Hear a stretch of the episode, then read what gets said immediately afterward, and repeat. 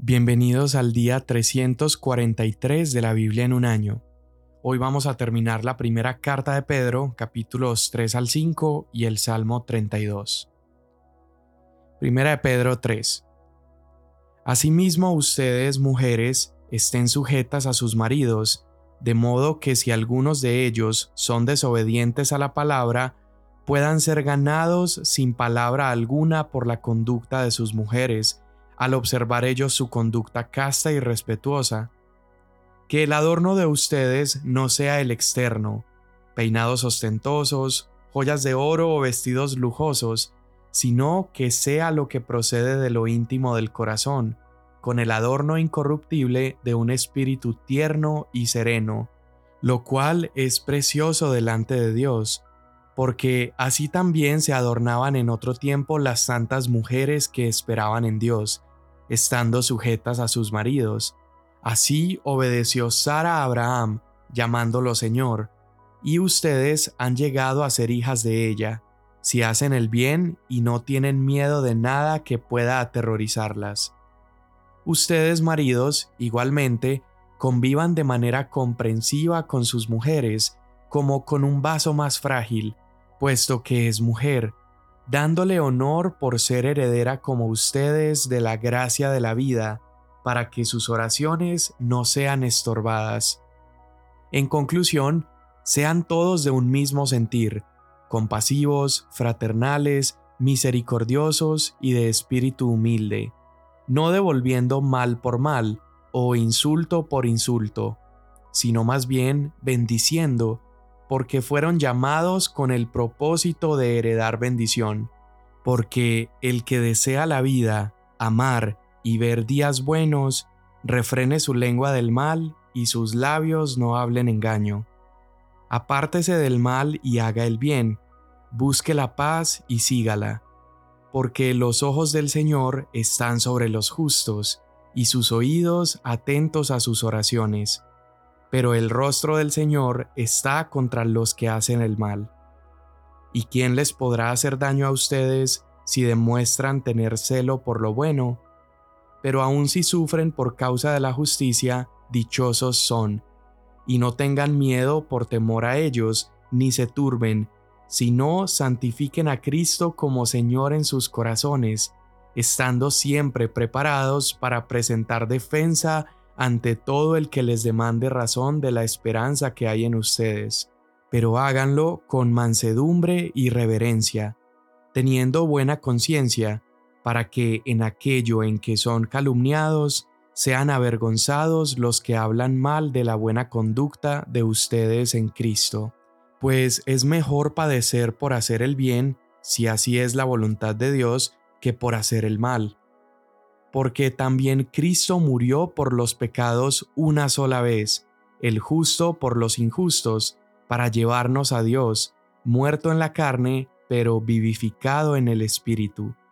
En el Espíritu también fue y predicó a los espíritus encarcelados, quienes en otro tiempo fueron desobedientes cuando la paciencia de Dios esperaba en los días de Noé durante la construcción del arca, en la cual unos pocos, es decir, Ocho personas fueron salvadas por medio del agua, y correspondiendo a esto, el bautismo ahora los salva a ustedes, no quitando la suciedad de la carne, sino como una petición a Dios de una buena conciencia, mediante la resurrección de Jesucristo, quien está a la diestra de Dios, habiendo subido al cielo después de que le habían sido sometidos ángeles, autoridades y potestades por tanto, puesto que Cristo ha padecido en la carne, ármense también ustedes con el mismo propósito, pues quien ha padecido en la carne ha terminado con el pecado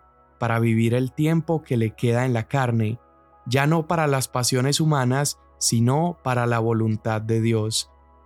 Porque el tiempo ya pasado les es suficiente para haber hecho lo que agrada a los gentiles, habiendo andado en sensualidad, lujurias, borracheras, orgías, embriagueces y abominables idolatrías. Y en todo esto se sorprenden de que ustedes no corren con ellos en el mismo desenfreno de disolución y los insultan.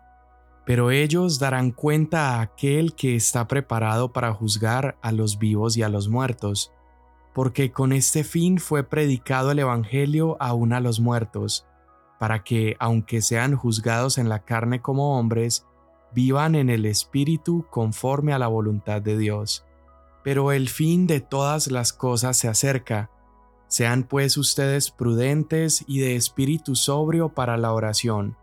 Sobre todo, sean fervientes en su amor los unos por los otros, pues el amor cubre multitud de pecados. Sean hospitalarios los unos para con los otros sin murmuraciones.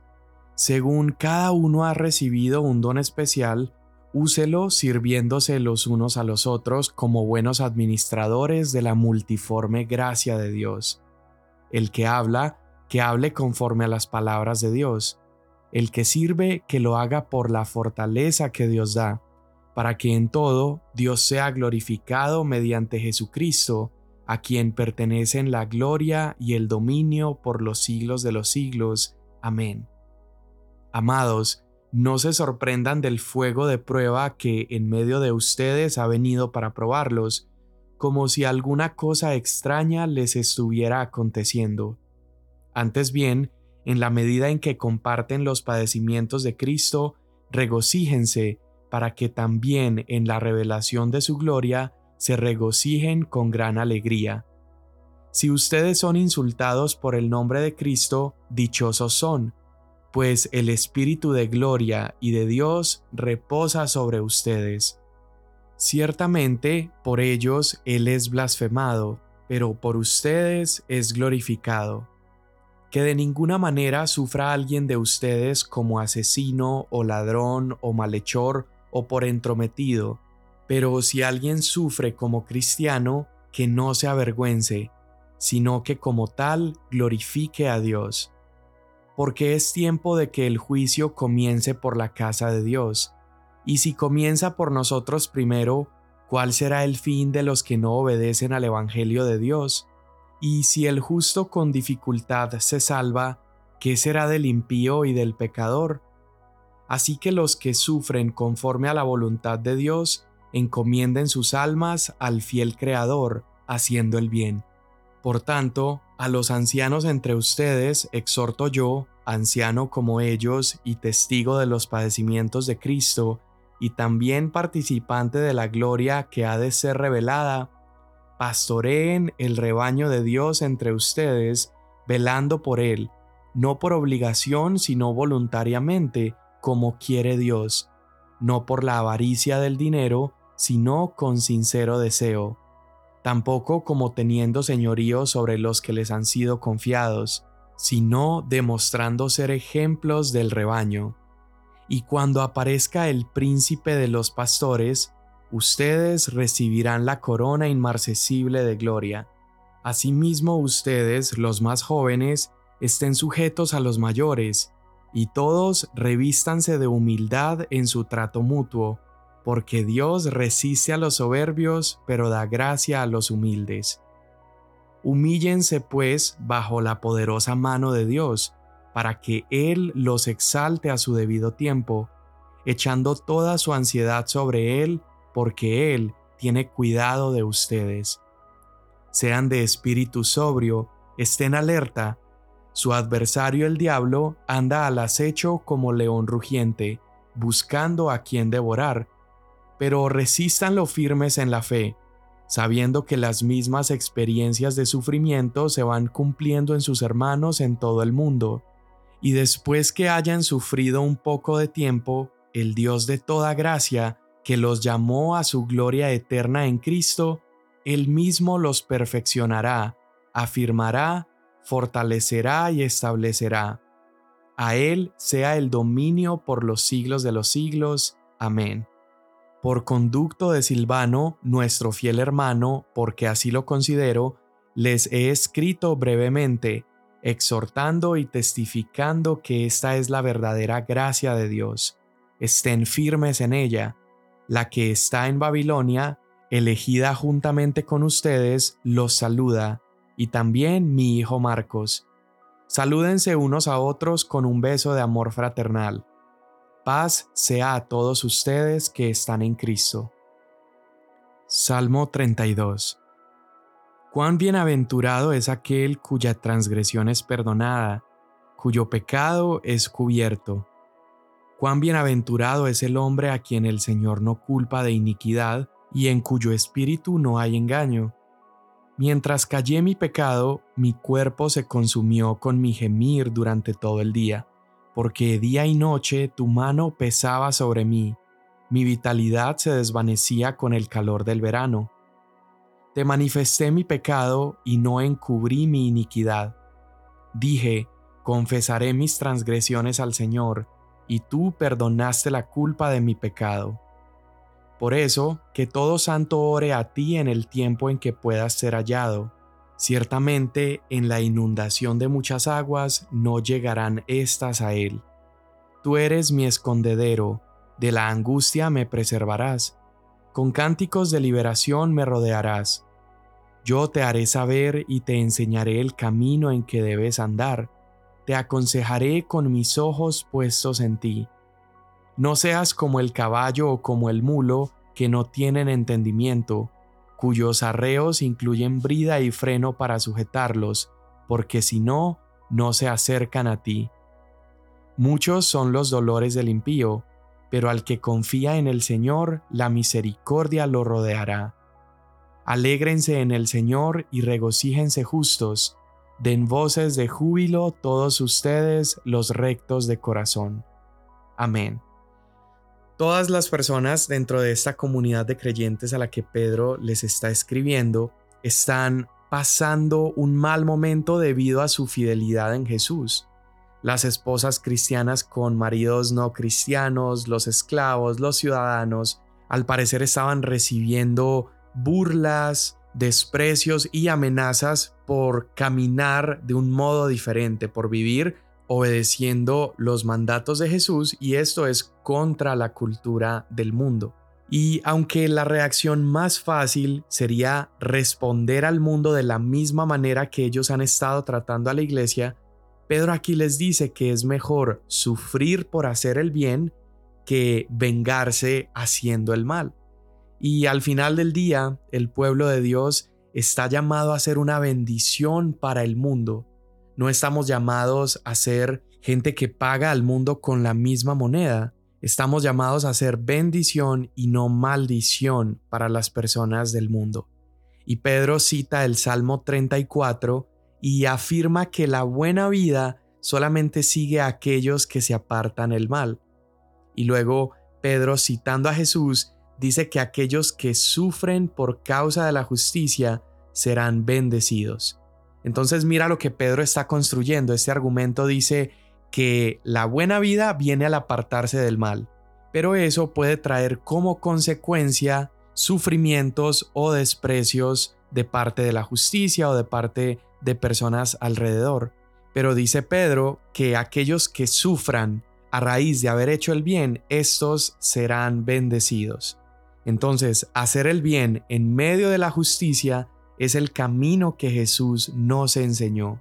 Recuerda cómo Jesús cerró su boca, dice que como cordero fue llevado al matadero y él no usó su boca ni sus acciones para maldecir a aquellos que estaban haciéndole injusticias. De hecho, Él los bendijo, Él los perdonó desde la cruz, y Jesús se negó a responder a sus acusadores con la misma moneda. Entonces, aún en interacciones diarias, en maltrato que podamos recibir, en burlas o acoso, nosotros sigamos el camino de Cristo y esto nos acercará más a experimentar mejor su presencia. Y mira luego Pedro cómo dice que de la misma manera que Jesús, a pesar de su silencio y a pesar de no responder igual a sus acusadores, fue su muerte en la cruz y su resurrección lo que avergonzó tanto a los poderes de Roma como avergonzó a la muerte y al infierno. ¿Sí? Es nuestra manera de responder a las personas, es nuestra humildad, nuestro respeto, es pagar con amor a aquellos que nos hacen injusticias lo que va a hacer que avergoncemos a los que nos difaman y nos persiguen. Luego Pedro le recuerda a las personas que el conflicto entre los poderes espirituales y la maldad humana y el pueblo de Dios ha estado ocurriendo desde el principio. Él nos recuerda cómo aún desde los tiempos de Noé hubo gente que se rebeló en contra de Dios. Pero ¿cuál es la respuesta siempre de Dios ante ese conflicto? Dios salva a los suyos, trae justicia y avergüenza al mal. Por eso menciona a Noé, dice, cuando Dios envió el diluvio, salvó tanto a Noé y a su familia como avergonzó a los poderes del mundo. Y así como Noé fue salvo a través de las aguas de ese diluvio, nosotros también somos salvos a través de las aguas del bautismo. Y él ahí lo explica, no es que las aguas nos salven, sino lo que hay detrás del bautismo, es decir, nuestra confesión y profesión de fe. Y siguiendo la misma idea con la historia de Noé, así como la gente malvada de los días de Noé se hundió por debajo del arca, todo poder y toda autoridad, nos, demuestra Pedro en el capítulo 3, verso 22, han sido también colocados debajo de los pies de Jesús. Entonces, ¿cuál es el modelo y el ejemplo de Cristo? Hacer el bien en medio del mal. Es pagar con gracia a aquellos que nos hacen injusticias y de esa manera el nombre de Dios es glorificado y el enemigo es avergonzado. Cuando nosotros sufrimos bajo el mal, somos levantados en poder. Y esta es una nueva perspectiva para todos aquellos que seguimos a Cristo es muy posible que en nuestra fe, en nuestro caminar, haya personas que se opongan a lo que creemos, haya personas que pisoteen nuestra fe, incluso personas a nuestro alrededor, como dice el capítulo 4, verso 4, que se sorprenden de que no vivimos de la misma manera que ellos. Y aunque suframos entonces a causa de nuestra determinación y de nuestras convicciones, el Evangelio nos dice que incluso si llegamos a la peor humillación, que sería nuestra muerte, aún de allí nosotros seremos levantados. Mira qué esperanza tan grande tenemos. Entonces no hay punto lo suficientemente bajo, no hay sufrimiento lo suficientemente grande que puedan lograr que Jesús no se lleve la victoria.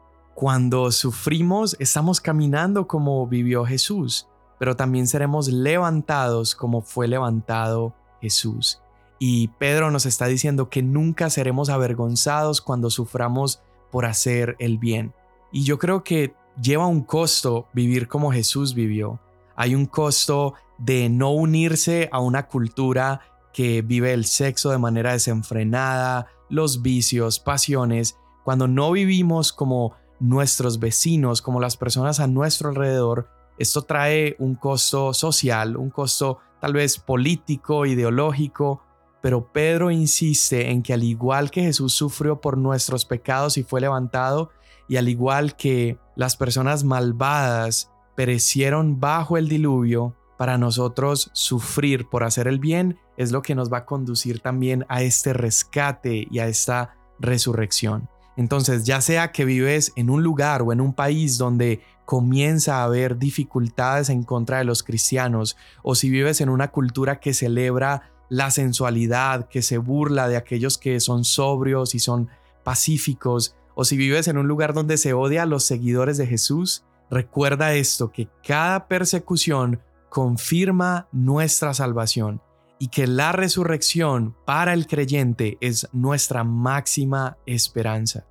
Entonces no caminamos sobre el mundo como víctimas de un mundo que nos está oprimiendo, sino que caminamos como vencedores como Cristo, porque es mejor sufrir por hacer el bien que pisotear la sangre de Cristo caminando de una manera que le ofende a Él.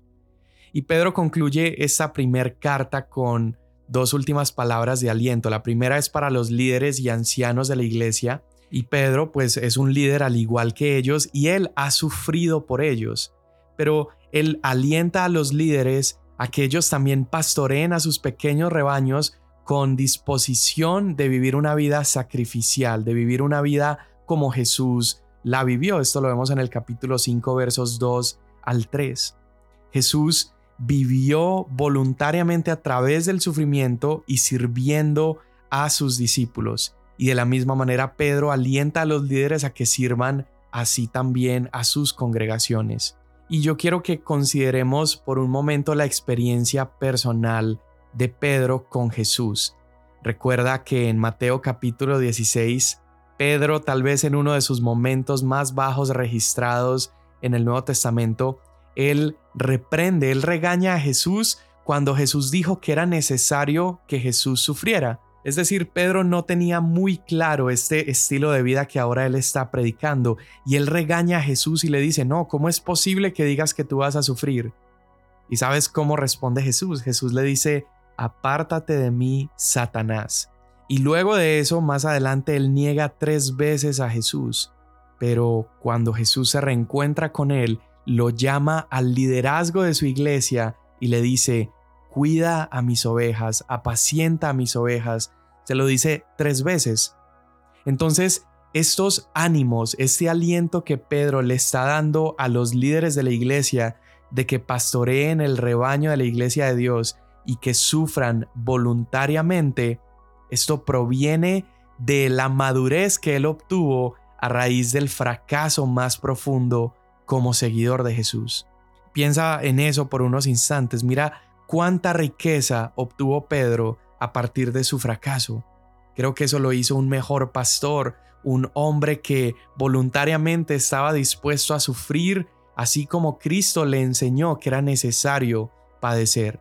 Y tal vez cuando Pedro volteaba hacia atrás y pensaba en esa inmadurez que él demostró, Pedro entendió que él había sido arrogante al oponerse al sufrimiento de Jesús Así que Pedro aquí le recuerda a los líderes y les dice, Dios se opone a los soberbios, pero le da gracia a los humildes. Y tal vez esto estaba sumamente conectado con esa misma soberbia que él demostró años atrás y con esa restauración que él encontró humildemente después de la resurrección de Jesús. Jesús fue humillado hasta la muerte, pero el brazo de Dios resucitó a Jesús de toda humillación y ciertamente el brazo de Dios cuidará a todos nosotros, a todos los creyentes, cuando seamos humillados a través de la ansiedad y la persecución. Por eso Pedro les dice, echen delante de Él toda su ansiedad, porque Él cuida de ustedes. Y en medio de esta conversación acerca de la humildad, Pedro les advierte también que ser humilde no significa perder la astucia. Él dice que Satanás los está cazando, está acechando con persecución y con mentiras, pero un Pedro tal vez motivado porque sus discípulos no cometan sus mismos errores y se dejen seducir por Satanás, les recuerda que ellos pueden resistir las mentiras del diablo. Estas iglesias, estos líderes deben resistir al diablo con el conocimiento de que el sufrimiento es inevitable para los seguidores de Cristo Jesús, pero también resistimos al diablo entendiendo la inminencia de la venida de Jesús. Resistimos al diablo, así como dice en el capítulo 5, verso 10, entendiendo que después de que hayamos sufrido por un poco de tiempo, el Dios de toda gracia que nos llamó, nos llamará, nos perfeccionará, nos fortalecerá. Y mira qué interesante cómo Pedro concluye esta carta diciendo que él escribe desde Babilonia, y lo interesante es que Babilonia para este momento ya ha sido destruida pero se convirtió en una manera de referirse a cualquier sociedad que es opuesta al pueblo de Dios. Y este es un recordatorio final a que estos creyentes, independientemente de su nacionalidad, independientemente de su ciudadanía, que ellos recuerden que son ciudadanos del cielo y que mientras habitan en la tierra, ya sea en Roma, en Colombia, en los Estados Unidos o en México, siempre seremos extranjeros, siempre caminaremos como exiliados. Él menciona Babilonia porque fue el territorio donde los israelitas estuvieron exiliados. Así que mientras caminemos por esta tierra, podemos ser odiados, podemos ser perseguidos, porque estamos en exilio, estamos esperando nuestra verdadera ciudadanía. Pero recuerda eso, mientras esperamos, nosotros podemos responder con alegría y podemos regocijarnos sabiendo que todo sufrimiento nos une a Jesús y nos une también a su resurrección. Dios mío, en este día, permítenos tener tu perspectiva acerca de el dolor, el sufrimiento Y más que vivir, Señor, en una teología escapista que falsamente nos promete que todo saldrá bien y que tú tienes que bendecirnos y darnos, queremos tener la perspectiva correcta, entendiendo que aún si no nos bendices materialmente, aún si no nos libras de los dolores y del sufrimiento de este mundo, tú sí nos has librado de una muerte eterna y nos has regalado la esperanza de la resurrección. Y hoy te bendecimos y te damos gracias por eso, Señor. Amén. Mañana nos vemos.